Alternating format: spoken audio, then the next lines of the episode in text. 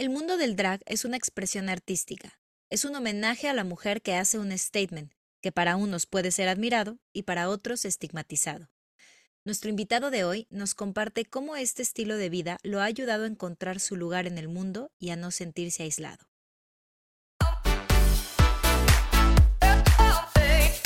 Bienvenidos a este espacio para reflexionar, Analizar debatir, o simplemente conversar de todo aquello que estás pensando pero que no te atreves a decir.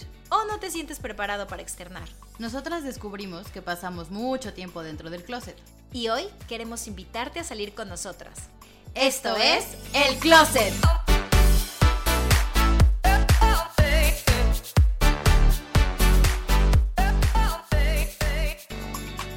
Bienvenidos a El Closet, un martes más donde hablamos de lo que no te atreves. Yo soy Estivalis Ruiz Sí, yo soy Michelle Ruiz.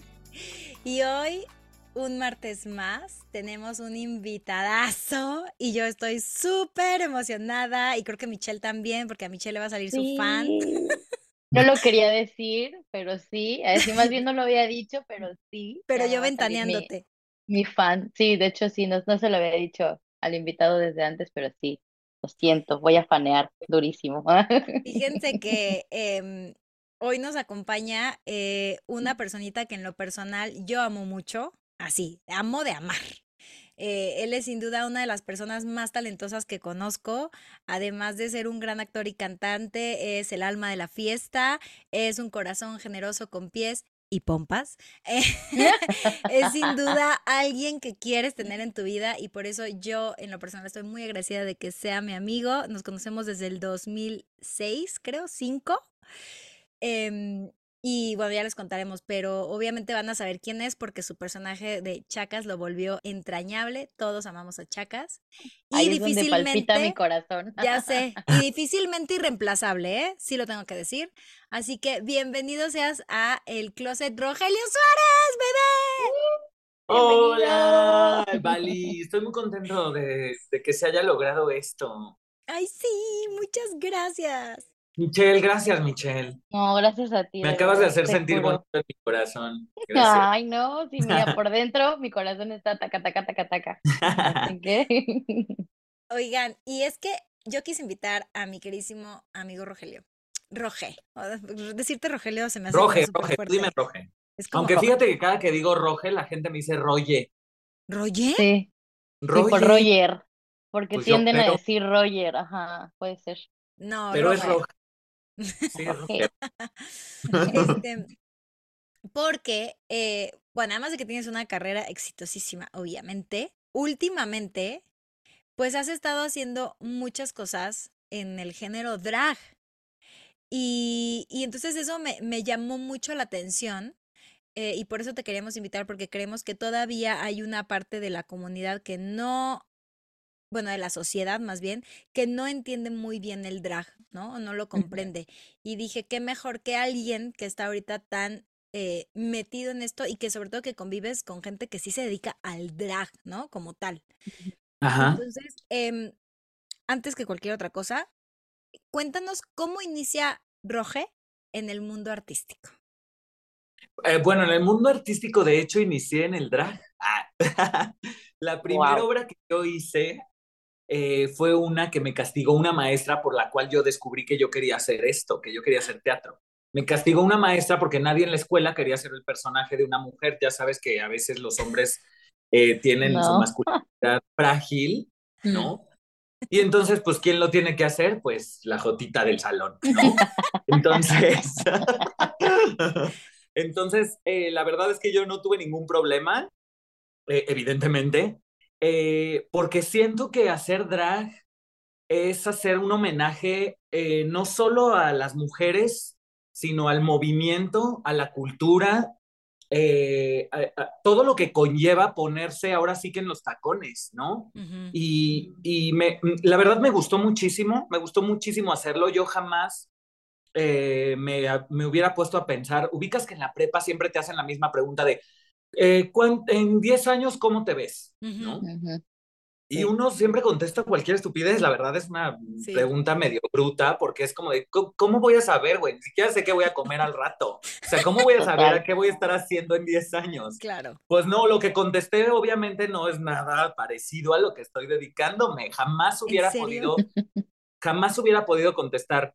eh, ¿Cómo te ves en 10 años? Siendo drag queen en una obra musical eh, y viviendo de eso, ¿no? Ajá. Claro. Porque mucha gente cuando regularmente les dices, ay, soy actor, híjole, ¿de tele o de teatro? Ay, ya sé, ¿por qué hacen esa pregunta? Como si fuera que algo mejor o peor, ¿no? Sí, exacto. Es lo- es lo- fíjate que mucha gente cuando, cuando ven que mi carrera solo se ha hecho en el teatro, me dicen, ay, ¿y por qué no haces tele?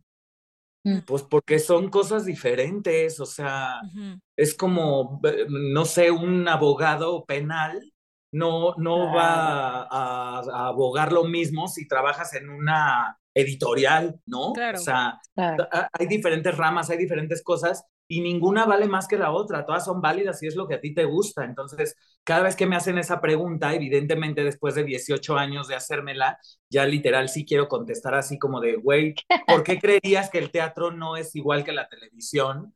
O, o por qué mi trabajo en el teatro no vale para ti lo mismo que si hiciera tele. O ya nada más, o tengo que hacer tele para que mi trabajo de teatro valga, o cómo. Exacto. No entiendo. Claro. Exacto.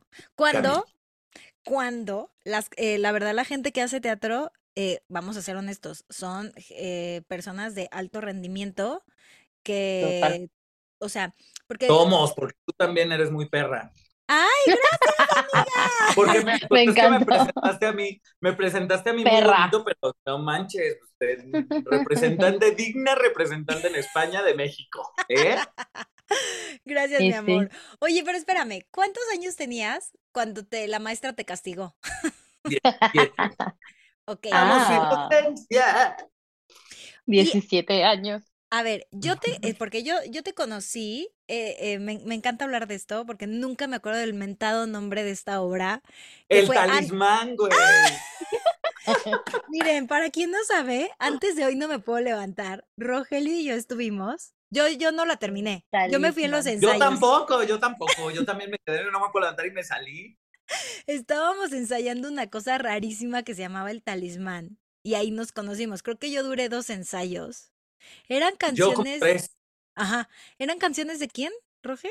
de un grupo que se llamaba Rata Blanca, de rock, pero Ah, sí los conozco. ¿Tú sí los conoces, Michelle? Sí, sí, sí, sí. Pues, sí. Ah, mira. pues ahí no estábamos. Yo tampoco. Pero y, qué, pero ¿por qué estuvieron tanto tiempo? Pues ya, te, ima- pues ya te imaginarás por qué. Eh, ¿No? Pues es que, o, o sea, evidentemente cuando no, cuando vas saliendo de la prepa, bueno, en mi caso, ¿no? Que yo iba saliendo de la prepa, que quería hacer teatro, evidentemente te agarras de donde puedes. Y para mí era un proyecto, o sea, chingón, yo le iba a poner todo de mí, pero pues llegó y no me puedo levantar y dije, ah, ya Ah, no, no. puedo todo de mí. Exactamente. No. Y curiosamente nos volvimos a encontrar en No Me Puedo Levantar. O sea, fue cagado porque como que ahí en esto del talismán no congenió. O sea, nos vimos y como que nos conocimos y te digo, yo fui a dos ensayos y luego nos volvimos a ver en No Me Puedo Levantar y fue como, oh, sí, mejor decisión. Pero, Sí. bueno, obviamente tú te hiciste entrañable y todo el mundo te recuerda como el Chacas. Claro, Sí. de ahí, de ahí, de ahí ya fue como cuando la gente te empezó a super ubicar. Digo, y ahí me, me super agrego yo, ¿no? Porque es como el Chacas, como, ¿cómo se llama? No sé, el Chacas. o sea, No sabemos. Ajá, Y de hecho, todavía hace como un mes iba con mi tía al súper y de lejos me gritaron, ¡chacas! Y pues evidentemente íbamos que en pants, ¿no? Porque nadie va al súper arreglado de que corte Claro. yo, pues no. Y mi tía me dice, oye, han de pensar que soy tu sirvienta. No manches. Ah, oye, y Ah, ¿Sí te gusta? O sea, ¿sí, sí sigues sintiendo como ese, ese amorcito de que te reconozcan? ¿O eres de las personas que, ay, no, ya supérenlo? Ay, no, supérenlo. Ay, no, no es cierto. Claro, Claro Ya bien no, amargado. El, el Chacas me ha dado, pues prácticamente todo, como, como dice Mitch, ¿no? O sea, eh, llega un punto en la vida en el que nunca te imaginas que te va a pasar eso, pero cuando te pasa, lo importante es saber qué es lo que tienes que hacer. Y yo sabía perfecto que era lo que quería hacer, que era teatro, ¿no? Evidentemente, es- sería yo muy estúpido si me hartara o porque es además un personaje que yo creé. Evidentemente Claro. soy el Chacas, evidentemente soy el Chacas, evidentemente soy Lupita, evidentemente soy muchos de los personajes que yo he hecho han vivido en mí durante mucho tiempo. La jaula de las locas la hice por seis años. Eh, hoy no me puedo levantar, la he hecho cinco temporadas. Wow. Eh, si junto las funciones van más de dos mil, entonces, Wow. eh, pues es que es, o, o sea, claro que si me dicen chacas me voy a sentir alegre, jamás sentiría una cosa como de, ay, ¿por qué me dicen así? Pues no, pues soy yo, sería como decirte a ti, Bali, no, no me digas Bali. O sea, es como, Dime Julieta. pues no, Sí, sí, me da, la neta me da muchísimo gusto que la gente siga teniendo en su memoria, como dice. Micha, a lo mejor ni siquiera se acuerdan de cómo me llamo. Pero no importa, lo importante es que creo que por algo hacemos esto y la gente te recuerda de un personaje, ¿no? Entonces eso también está más padre. Claro. Bueno, está bien porque no todos lo toman así. Hay actores que te dicen, nah, bueno, Harry Potter, ¿no? ¿Cómo se llama? no? Harry Potter. Harry Potter por acá. A lo mejor llega un punto en el que dices, ya, güey, no solo soy Harry Potter, ¿no? O sea, también Sí, tengo bueno, supongo, supongo, supongo que a lo mejor me enojaría si solamente me dijeran chacas, pero de repente me gritan chacas, de repente me gritan Silvia, de repente me gritan Lupita, o sea, y de repente me gritan Rogelio, entonces también está padre. Claro, ya Ok. tú ya súper dividido. Patricia. Yo, no, yo tengo 45 personalidades ahorita. 45 mujeres viviendo en ti. Ay, Oye, sí. Y justo, creo, tú me vas a saber decir bien, pero creo que fue, no sé si fue durante la temporada de No Me Puedo Levantar o fue cuando ya terminó, que al menos para mí fue como la primera vez que te vi hacer drag, que fue en Pachecas a Belén. Ay, Pachecas. Es ¿cómo que me acuerdo muchísimo. Entonces, eh, y fue la primera vez que yo te vi así, eh, pues haciendo el arte del drag. ¿Cómo fue que llega Pachecas a Belén? Fíjate que estuvo muy cagado porque justo por el Chacas me decía, no, ¿para qué hiciste ese personaje? Ya ves que todo mundo opina de tu vida y de tu carrera como si ellos te pagaran, ¿no? Entonces, eh, mucha gente me decía, no, y el Chacas, ya no vas a salir del Chacas y te van a encasillar en el Chacas y siempre vas a ser personajes como el Chacas. Entonces, eh, cuando veo yo Pachecas a Belén, yo fui a ver la obra un año antes, yo estaba, no, no me puedo levantar, fui a ver la obra, me pareció eh, muy genial que el 40% de la obra fuera improvisada Hmm. eh, y también me pareció un personaje como completamente diferente al Chacas. Entonces creo que cuando fui a hacer audición para esa obra, en, en eso justo estaba pensando, en que en esas voces que te dicen siempre te van a escoger del mismo personaje, siempre. Y era como un reto para mí hacer algo totalmente diferente a lo que había hecho para poder demostrar que no, que sí podemos hacer muchas cosas. Digo, ahora ya, ahora soy vestida todo el tiempo, pero, pero, pero, pero, pero se puede, pues, o sea, Claro. más bien uno se encasilla en su propia mente, eso siento yo. Ujú. Y Pacheca Sabelén llegó a romper como esa cosita y esa, esa masculinidad frágil que tenía yo al empezar mi carrera, porque evidentemente que todo mundo empieza a opinar y te dice, no, y si haces ese personaje ahora te van a encasillar como el jotito, te van a encasillar como la vestida, te van a encasillar.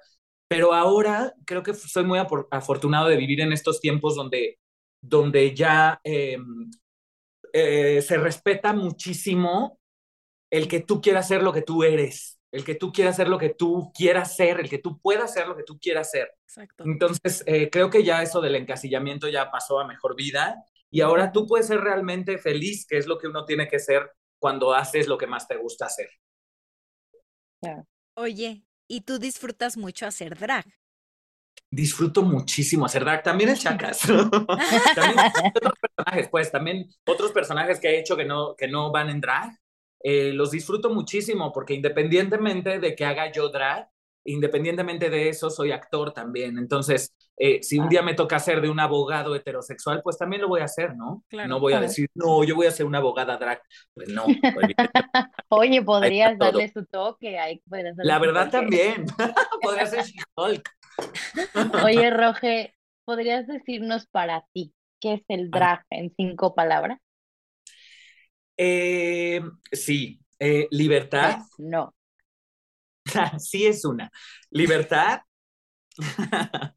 eh, feminidad, maquillaje, depilación, dificultad. Es muy Wow. difícil hacer drag.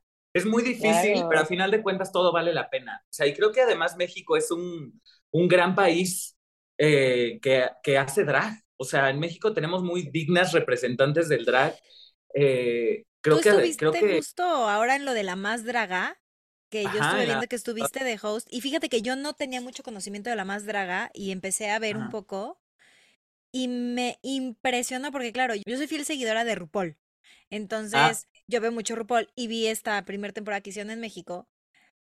Pero luego entré a ver a la más draga y dije, es un mundo enorme y como dices, de representantes muy chingonas que yo no sabía que existían.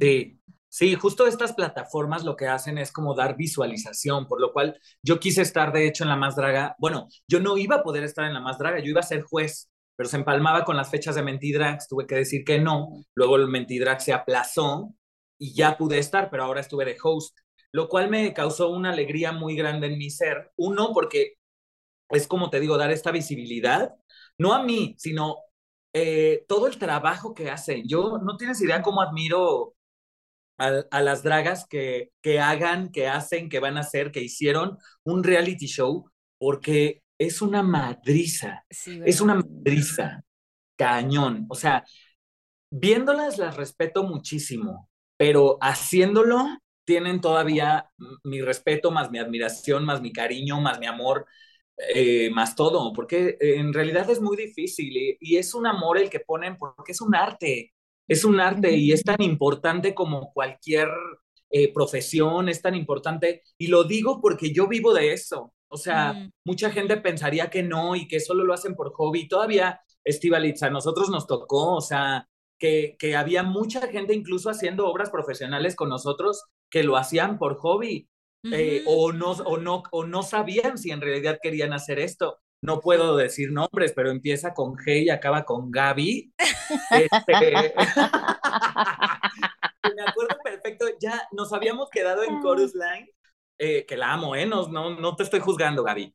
Eh, nos quedamos en Chorus Line y cuando nos, cuando nos dijeron, ah, ¿por qué hacen esto? Dijo, no, pues yo la verdad estoy aquí para ver si, si quiero hacer esto o no. Y todos fue así como, oh, ¿qué?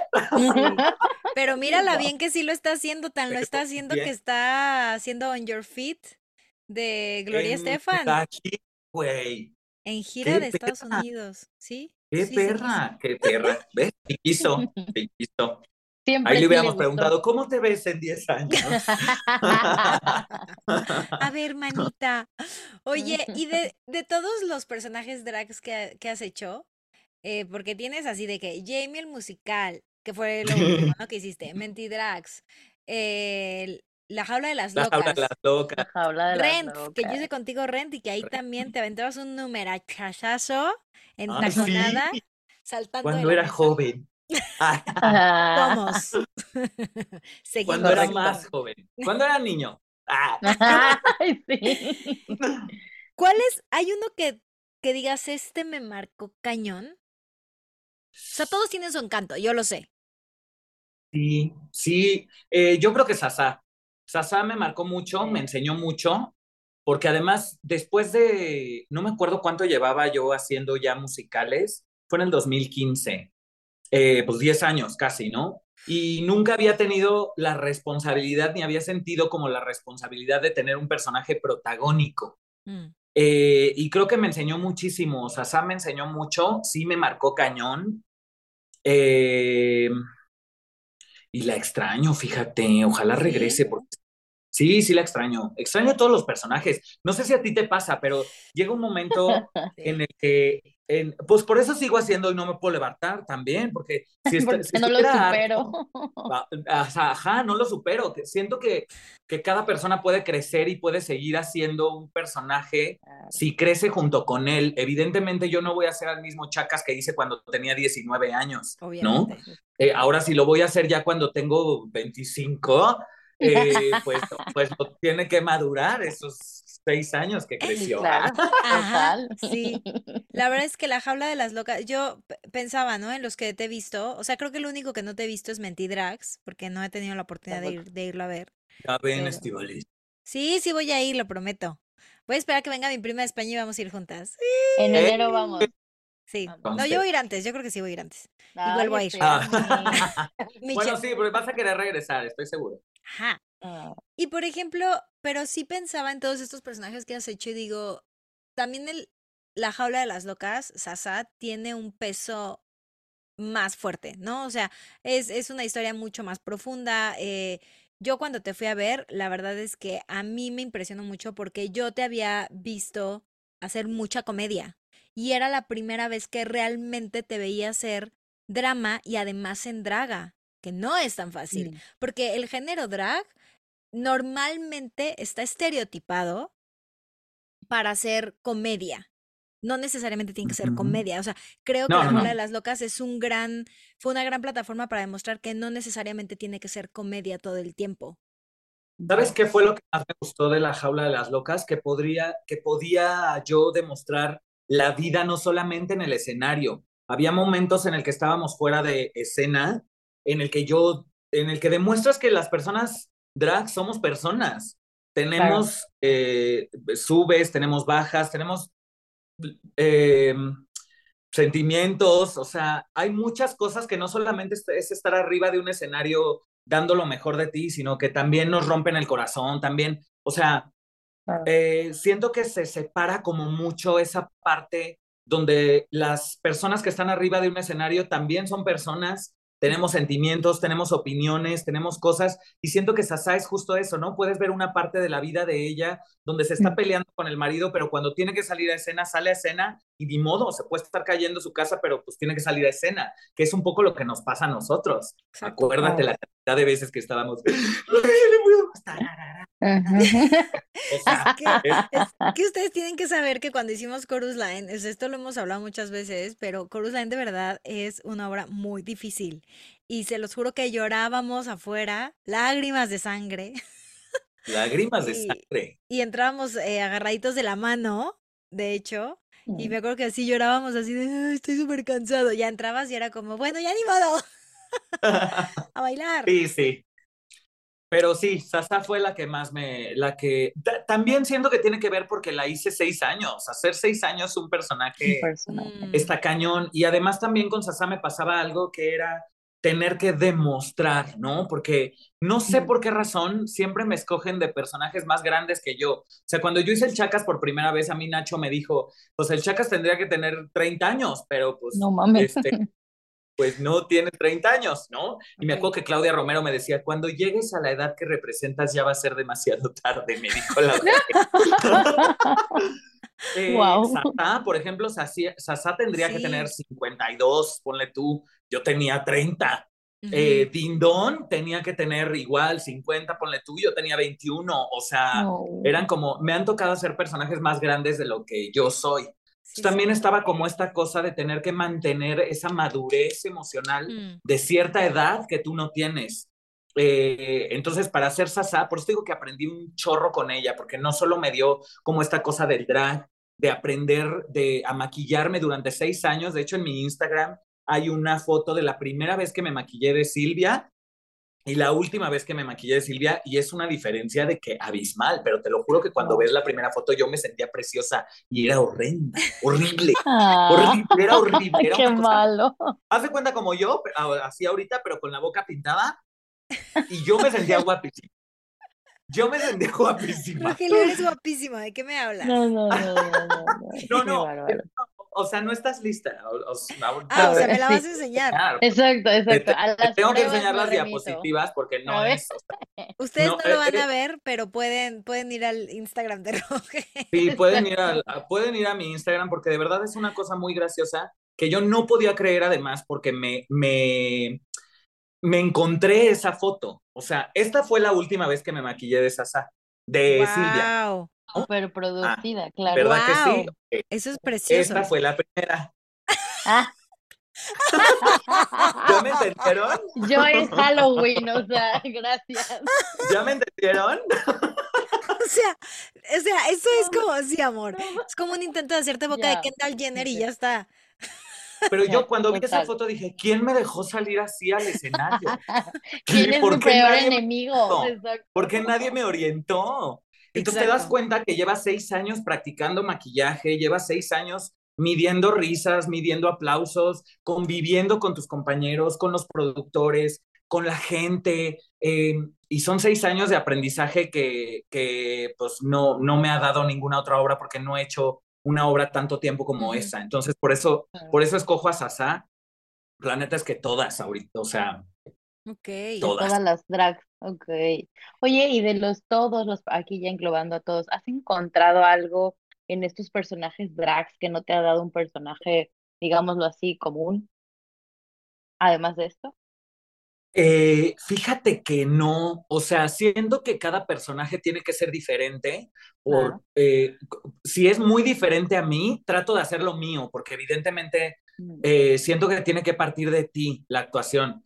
Eh, entonces, em, cuando es algo que no es parecido a mí, ahí es donde aprendes más, porque aprendes la empatía. Y para ser, para ser actor tienes que ser muy empático, porque tienes que respetar eh, los sentimientos del personaje sin, eh, sin demeritar los tuyos, porque a final de cuentas tú eres el que está prestando tu voz, tu cuerpo, tu- tu- tus movimientos, todo a un personaje. Entonces creo que tienes que llegar a un punto medio para que también sea creíble, para que la gente se pueda identificar con eso, ¿no? Y no digan así de, uy, está actuando. Porque cuando alguien, cuando alguien te dice, es que estás actuando muy bien, también está mal. O sea, lo que te tendrían que decir es, eh, güey, me quiero ir de peda contigo porque se ve que eres poca madre. Y a veces la gente no sabe ni que yo ni tomo. Claro, claro. a- para empezar, siempre, siempre era un comentario así como de, salíamos de función de hoy, no me puedo levantar y me decían, güey, chacas, me quiero ir de peda contigo, debe ser increíble. Y yo así de, yo ni tomo. Porque en realidad en mi vida yo soy medio introvertido. Y ustedes lo dijeron al principio, así de, ay, qué seriedad. Pues sí, porque soy, soy muy introvertido, la verdad. Ya que me agarras confianza, ya valió madre. Pero, Claro. pero de primera sí soy así de, hola, ¿cómo están? Soy monja. Yo eso no me Ya, lo de creo. primera, de primera, por eso dijo. No, tú no, Vali, tú no, tú ya, tú ya sabes mis peores. No, tú ya. Le- ya le conociste todo el lado oscuro. Algunos sí. Él también conoció el mío. sí, Él a veces me Sí. inyectaba sí, cuando necesitaba drogas. ¿No es cierto? ay, no. porque además soy además de ser drag, soy enfermera. Ah, sí. Ajá. Es muy bueno, Ah, ¿eh? Sabe O sea, sí, inyectar muy ¿verdad? bien. Sí sabe dónde picar. Sí. Sabe dónde poner la aguja. Y haciéndole publicidad aquí. Claro. Sí, sí, sí, claro. Oye, a ver, entonces, ayúdanos a entender mejor el drag. O sea, tú ya dijiste que me, me encantó lo que dijiste al principio porque eh, yo se lo escuché a Lolita Banana en RuPaul y yo nunca lo había escuchado. Que hacer drag para muchos es una forma de honrar a esas figuras femeninas en su vida. Y yo te voy a ser muy honesta, yo en un principio siempre vi al drag como, eh, bueno, es que sí es, una, sí es una forma de expresión artística. ¿Qué es lo que hace a estos hombres o ellas a hacer el drag? ¿Qué crees? Porque sé que estás, tú estás más involucrado con la mayoría de personas que hacen drag que nosotras, ¿no? ¿Por Total. qué crees que nace ese, ese ímpetu, esas ganas de hacerlo? Fíjate que eh, evidentemente todos tenemos razones distintas y, y todos tenemos razón. La nuestra, pero es la razón. Entonces, no, no te puedo dar una respuesta científica porque es algo que depende de cada quien, ¿no? Es, eh, pero en mi caso, mi respuesta, eh, yo eh, quise hacer drag como una forma de darle visibilidad a lo que yo soy. Yo me acuerdo que yo desde chiquito me llamaba, me, me llamaba muchísimo más la atención la ropa de mujer. O sea, cuando era chiquito, me refiero a que, eh, y a lo mejor mucha gente se identifica con esto, eh, cuando veía a mi mamá o a mi hermana andar en tacones, yo decía, ¿por qué yo no puedo andar en tacones? O sea, ¿qué, qué, qué religión lo prohíbe? ¿Dónde dice? ¿Por qué no me puedo poner unos tacones y ser más alta? ¿No? Claro. Este, eso decía yo, e- eso pensaba yo cuando tenía cinco años. Eh, ojalá mi hermana no vea esta entrevista y si sí, me puse tu vestido de novia. Ay, guau. Eh, justamente por eso, porque, porque encuentras una falla en el sistema cuando tú no eres parte de ese sistema, ¿no? Cuando tú, eh, cuando tú vives, en mi caso, con una eh, represión social Sí. por no Mm. poder hacer lo que tú quieres cuando lo sientes correcto. Esto me refiero a que siento que nos falta muchísima educación, eh, desgraciadamente. Yo no sabía qué estaba bien y qué estaba mal, yo no sabía eh, mi orientación sexual, yo lo único que sabía es que era lo que lo que yo era lo tenía que esconder.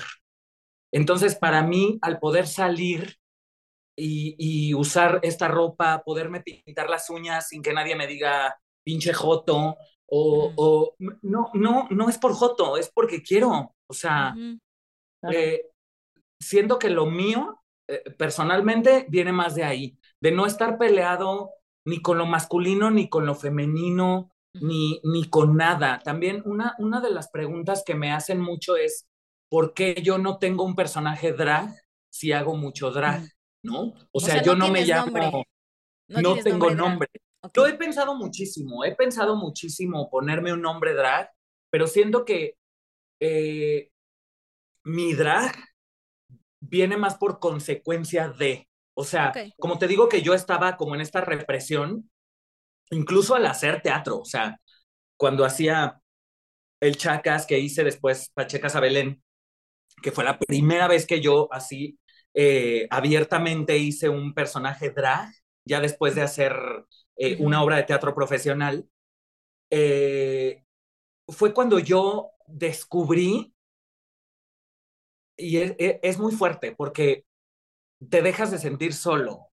Ujú. Llega un momento en el que en tu vida te sientes solo. En mi familia no hay nadie más que sea gay o que le guste el drag o que cante siquiera. Bueno, que canten, sí, mi mamá canta muy bonito, pero no que lo hagan profesionalmente. Entonces, eh, eh, pues te sientes solito, te sientes solito. Y cuando, cuando llegas a este mundo del teatro, donde todo el mundo es libre, te empiezas a sentir identificado y empiezas a ver que a lo mejor sí estabas solo, si estabas en otro lugar. Pero cuando encuentras tu lugar, eh, fue un apapacho muy grande a mi corazón y por eso yo quise hacer esto, este homenaje, para que cualquier persona que se sintiera atrapada en un mundo del que no se siente parte, sí hay un mundo al que tú perteneces. O sea, sí hay un mundo en el que tú encajas perfectamente y que lo que tú eres es muy válido.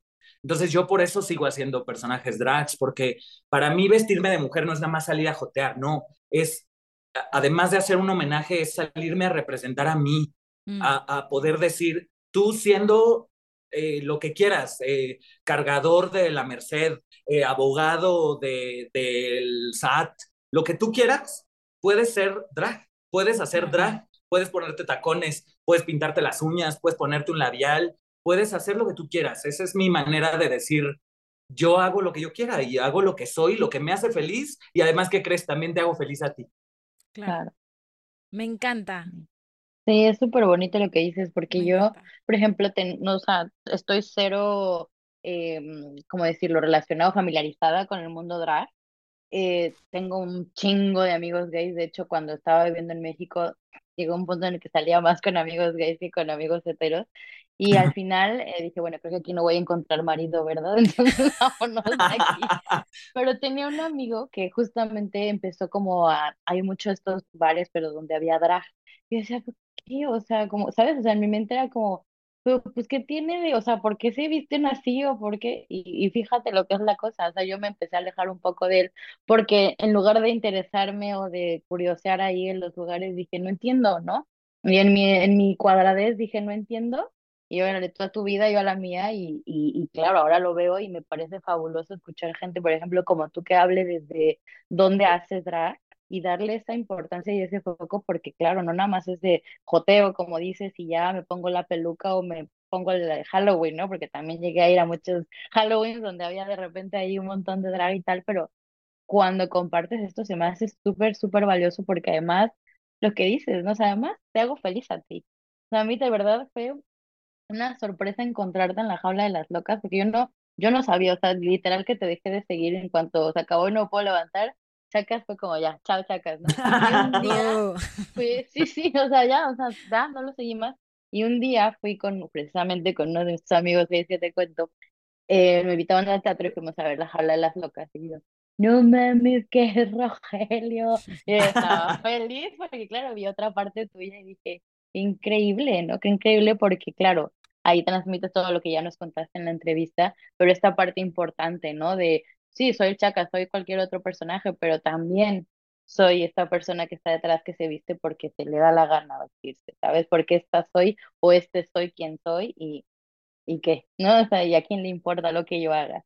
¿No? Sí, sí, sí, o sea, es, eh, siento que parte del statement que tenemos, eh, eh, no solo las drags, eh, porque ahorita, ahorita siento que, eh, o sea, la- las drags estamos muy de moda ahorita, pero también tiene que ver con una lucha de muchas cosas, ¿eh? O sea, lo que está pasando ahorita eh, con el magistrade también, o sea, también es como de, a ver, sí se ha hecho un camino por el cual eh, vamos caminando todas las personas, o sea, para que ahorita un chavo de 17 años pueda decirle a su familia que es gay, que todo el mundo lo abrace y le diga, ay, claro, te queremos mucho, eh, no te preocupes por nada, o que, o que cuando diga, mamá, soy gay, sí, ya sabía, no pasa nada. O sea, para que esto pasara, Uf. hubo muchísima gente que tuvo que labrar un camino, y por labrar un camino me refiero a luchar, a morir, Ujú. a, a hacer marchas, a levantar la voz, eh, siendo que es nuestro, la, nuestra labor seguir labrando ese camino. Y, y siento que cada que yo me pongo unos tacones y salgo al escenario o salgo al- a la marcha o salgo a algún lado, pongo un adoquín más, porque sí Mm. es necesaria la visibilidad.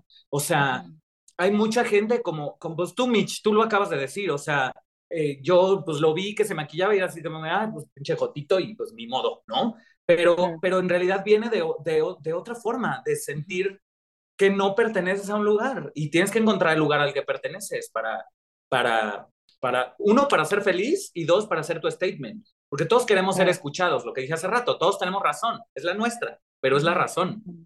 Definitivamente. Ay, Y como dices, qué importante es seguirle dando visibilidad. O sea, yo, por ejemplo, admiro mucho lo que hizo RuPaul, porque sí, así como tu foto de eh, el antes y el después de tu maquillaje, si tú ves las temporadas de la primera a la última, que no sé en cuál número van, pero ya es como 15, 18, no sé qué. Sí, sí, ya A va a salir la 10. wow. ¿Cuál?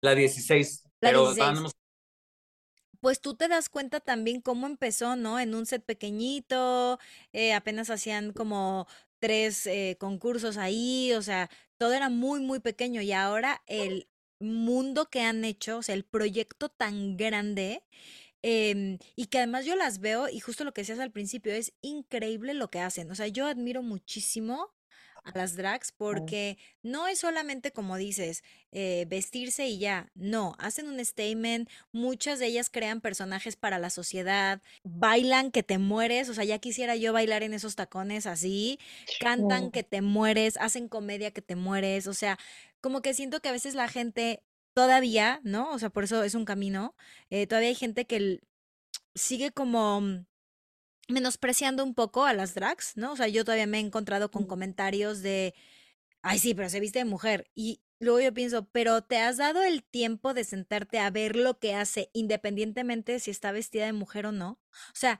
tú podrías hacer lo que hace ella porque yo como mujer no puedo. Entonces, Sí, no. o sea, ya para mí lleva una admiración absoluta. Entonces, por supuesto que esto tiene que ser más visible y por eso me gustó lo de la más draga. Yo ni sabía que tenían tantas temporadas. O sea, Sí, ya hay seis, hay seis. y Wow. ¿Y está sabes qué, me, sabes qué me gustó mucho de La Más Draga?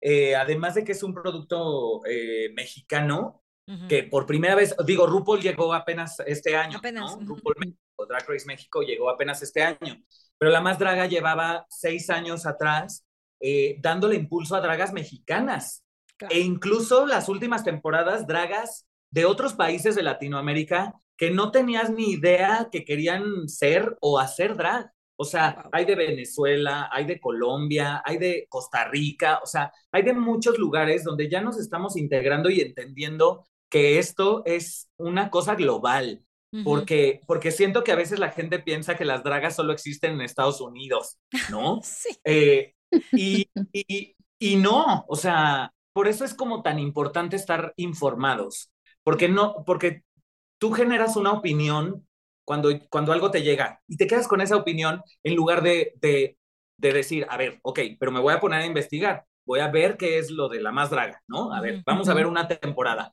Ya veré yo si me gusta o no, si hago lo que no, pero el respeto al trabajo que están haciendo es Total.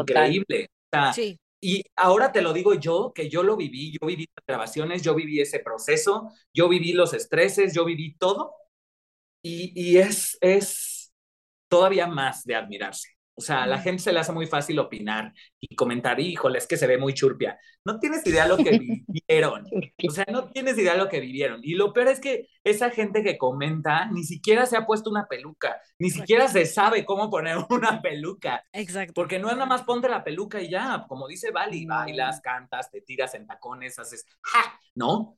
Eh, si haces ja con una peluca mal puesta, se te va a caer. Exacto. Entonces, y el chiste es vivir la fantasía. Entonces, eh, hay que, siento que hay que saber a- a- hacer las cosas y para hablar, porque una cosa es opinar, tener la razón, pero para hablar, para hacer un statement, sí tienes que saber, porque si no solamente mal, malinformas a la gente. Claro. Ciro Gómez Leiva. Oye, ¿tienes mamá drag? ¿Tú tienes mamá drag o Eh, alguien que te haya como guiado en este camino? Tengo hermanas eh, que son justo eh, la- mis pachecas a Belén, No. que una ya falleció, mi Javier Yepes, que te mando un beso Mm. a donde quiera que estés. Oye. Este, eh, y Jorge Cairo. Ellas, ellas creo que fueron las, las primerísimas que, que me dieron consejos de cómo maquillarme, que igual me veía horrenda, pero yo me sentía preciosa, no importa.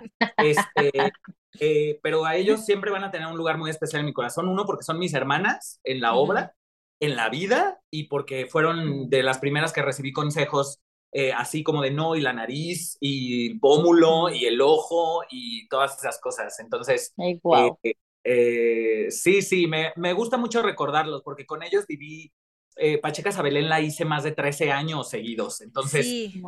todos los diciembres, de hecho desde octubre que nos juntábamos para ensayar, me acuerdo que eso, ahí me sentía bien. O sea, estando con ellos, platicando con ellos, oyendo sus historias, me identificaba mucho con ellos. Entonces era como de, "Ah, aquí me siento muy feliz, aquí pertenezco, aquí puedo opinar, aquí puedo decir lo que soy sin temor a que me digan, "Shh, cállate, este, no, no, no, ¿por qué traes esos shortcitos tan pegados? Eh, ¿Quién te compró eso? No hagas gimnasia porque eso es de mujeres. O sea, es como de, eh, toda la vida era no, no, no, no, no, no, no. Y cuando llegas a un lugar donde sí perteneces y te dicen, eso que te pusiste está increíble, quiero esos shorts, se te ven increíbles, se te ve un culazo. Eh, o sea, te, te vuelves más seguro. Yo adquirí una seguridad muy cañona eh, haciendo drag.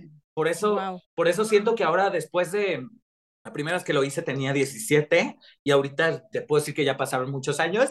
Este, este, o, o- sea, ahorita que ya tengo eh, 20 años, qué fuerte, 20 años más eh, haciendo drag, eh, sí te puedo decir que, que agarré muchísima seguridad. O sea, hacer drag me dio muchísima seguridad. O sea, yo en el escenario me vuelvo otra persona, totalmente diferente, eh, me siento totalmente diferente eh, desde que me estoy maquillando, porque además eso es algo que a mí me ha gustado mucho, eh, maquillarme yo. O sea, si me dejo fea, me dejo fea yo, no alguien más. Nadie más tiene la culpa. siento que es un proceso, vas, ajá, vas como entrando en el personaje, ¿no? Agarras, te Ujú. cambias las facciones, eh, te, te, te ves diferente, te sientes diferente, te entaconas y te sientes poderosa. O sea, es lo que a mí me pasa. Eh, Ya. eh, entonces, eh, por eso siento que justo RuPaul dice, todos deberían intentar hacer drag una vez. Porque ahorita ya además hay una, una ramificación del drag muy cañona, donde empiezas a ver que hay de todo y para todo. O sea, ya ahorita hay drag queens, drag kings, Drag mujeres que son drag queens. eh, eh, o sea, hay mil cosas, drags con bulto, sin bulto. O sea, Claro, es que, en, es que en realidad, o sea, a ver, creo que por ahí leí que en los 50 es cuando se volvió muy popular en la cultura gay, pero realmente ahora, o sea, digamos que no tiene nada que ver con los términos de transgénero y transexuales, que a veces creo que la gente ahí se Mm. confunde, o sea, no tiene que ver con, con la, eh, la identidad de género de un individuo, sino que el drag es un show de entretenimiento que puede ser desempeñado por cualquier persona, independientemente de su identidad de género. Sí, de hecho hay una participante en RuPaul Drag Race, que no recuerdo, creo que es de la temporada 14, que se llama eh, Maddie, eh, y es heterosexual. Él es heterosexual, pero Mm. él le gusta hacer drag y estuvo en RuPaul Drag Race. O sea, entonces, eh, eh, eso me gustó mucho porque eh, la gente que no tiene su masculinidad frágil, los hombres que no tienen su masculinidad frágil, son bien padres. Sí. O sea, son padres como personas, eh, que, que, que exista eh, drag queens heterosexuales, me parece una cosa preciosa. Increíble, también. claro. Me parece de aplaudirse, porque es así como de gracias por hacer eso. O sea, Sí, porque sabes que también creo que ellos es como admiran también el género y te demuestran Claro. que no necesariamente es de los gays, ¿no? No necesariamente es de la comunidad LGBTQ. O sea, puede ser para todos, que es nuevamente una forma de expresión artística como es actuar, cantar. y bueno, también, también a él lo admiro mucho, o a ella, no, no sé sus pronombres, perdón, pero eh, lo admiro mucho porque se está parando en un programa internacional diciendo soy drag queen, soy heterosexual y tú también lo puedes ser. Entonces, a raíz de eso hay mucha gente heterosexual que a lo mejor sí tiene la cosquilla, porque todo el mundo tiene la cosquilla, porque no me digan ustedes si no han visto a todos sus amigos heterosexuales nalguearse. Ay, Sí, claro. total. Todos. O sea, pero eso es entre amigos. Pero si alguien más que no es del grupo los ve, se sienten así de, no, ya van a creer que Ay, sí". no, que nadie cree sí. nada. Nadie cree nada, Nadie cree claro. nada. O sea, Es como- es- es- eso vive en las mentes. Por eso digo que nos falta como mucha educación. No me refiero a Sí, educación pero la primaria, aprender en qué momento No, no, no, revolución. No, no, pero no. Me refiero a educación. De la masculinidad, masculinidad frágil, perdón, que tú decías hace rato. O sea, yo- de hecho, yo, yo tenía una pareja, me, da, me daba mucha, no, no te digo que fuese algo como que me ofendiera, o mucho menos, no, no, no. Me encantaba porque me decía, ay, me gusta mucho el color de uñas que traes. Y yo así, le encanta el morado, ¿no?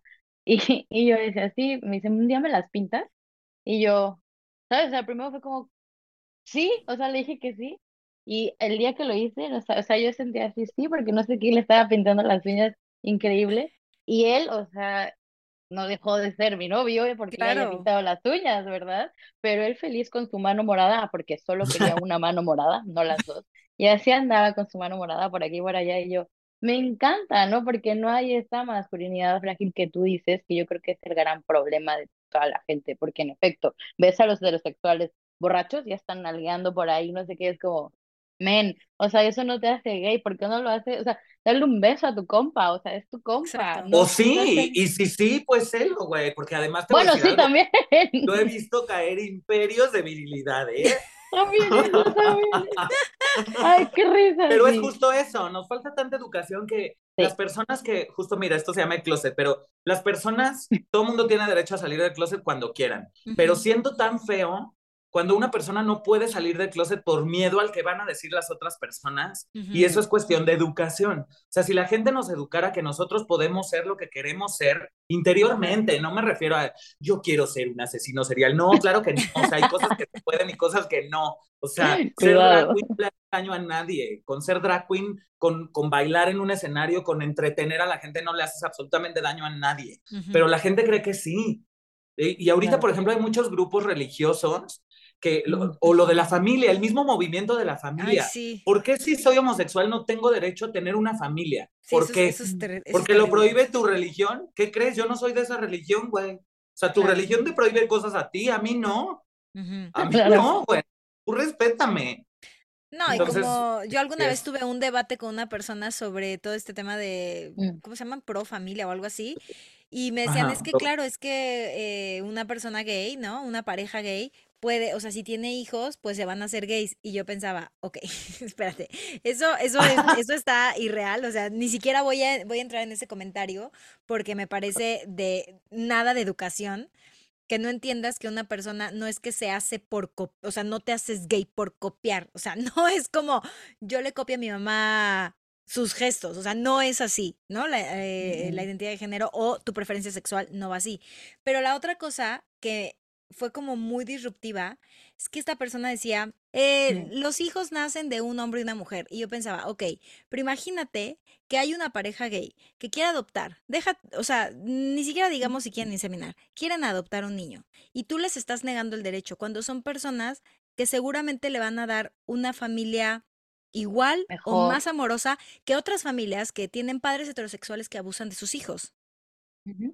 Porque suele Por pasar. decir algo. Entonces, por decir algo, entonces no me digas que solamente la persona heterosexual, eh, las parejas heterosexuales son las parejas que les conviene tener hijos, porque somos un mundo de personas y así como hay Sí, gente buena eh, en el mundo heterosexual, también la hay en el mundo LGBTQ. Entonces, a mí Claro. ese tipo de comentarios era lo que me parecía más eh, aborrecible. sí, la verdad es que si hablas tú desde la ignorancia, desde que no tienes empatía, o sea, esto, cada quien habla desde su trinchera. Claro. Y, y la trinchera de esa gente es chingar a las demás.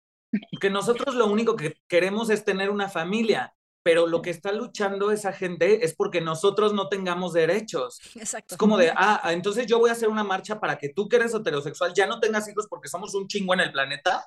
¿O qué? Sería una buena idea, pero O, o- o sea, eh, no, o, o si lo es, quieres tomar Diosito mandó a los gays para que ya no nos reproduzcamos porque ay somos un chingo. Entonces voy a hacer una marcha para que ya no tengas hijos tú. O sea, es como de, a ver, no le estamos haciendo daño a nadie. claro, total. solamente necesitamos que entiendan que existimos, porque existimos. Nadie, si nos creó alguien, fue Dios. exacto. Vamos por ahí. Y dejar de seguir estereotipando y dejar de seguir creyendo, como lo que decías, ¿no? Ay, el niño no se puede vestir de rosa, ¿no? El Mm, niño no puede usar morado, el niño no se puede pintar las uñas. Eh, El niño no por, puede bailar, el niño o no sea, puede, o sea, tenemos que sí, empezar a cruzar ya. Bueno, yo, yo, yo creo que se está haciendo una buena labor y que vamos por buen camino. Todavía falta Sí, mucho, sí. No, evidentemente. falta muchísimo, falta muchísimo, pero pues por eso hay que seguir haciendo esto. sí, totalmente. Así que muchas gracias por hacerlo, Roy. Roye, ¿eh? Roge, ¿ya ves? Roye, ¿Eh, mi Roye?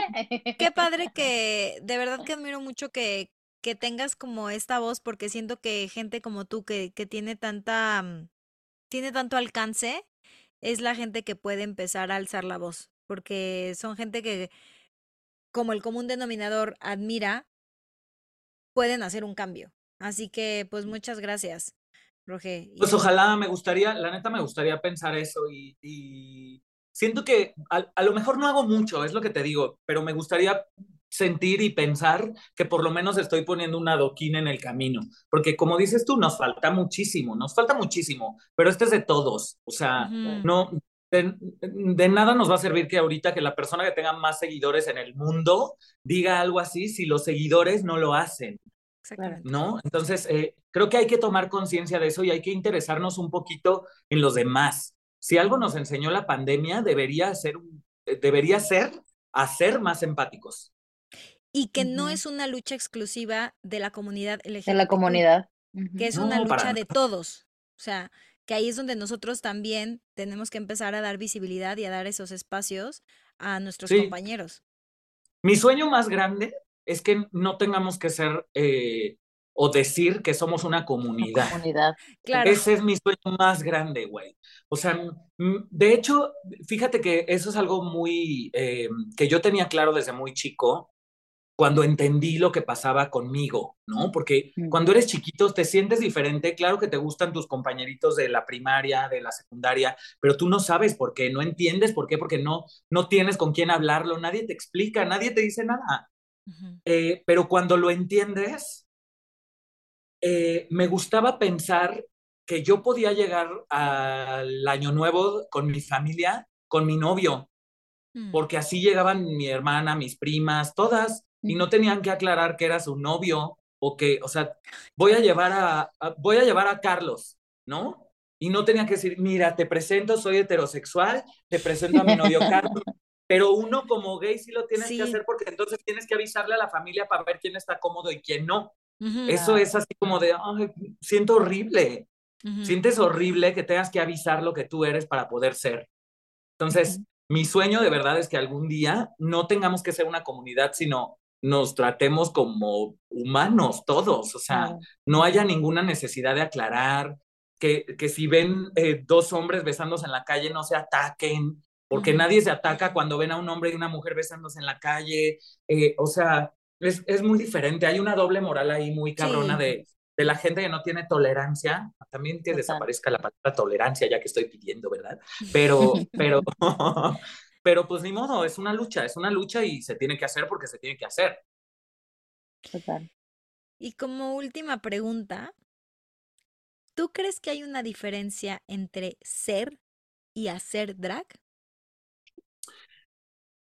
Eh, ¿Cómo? Me encantó. ¿Me lo puedes repetir, por favor?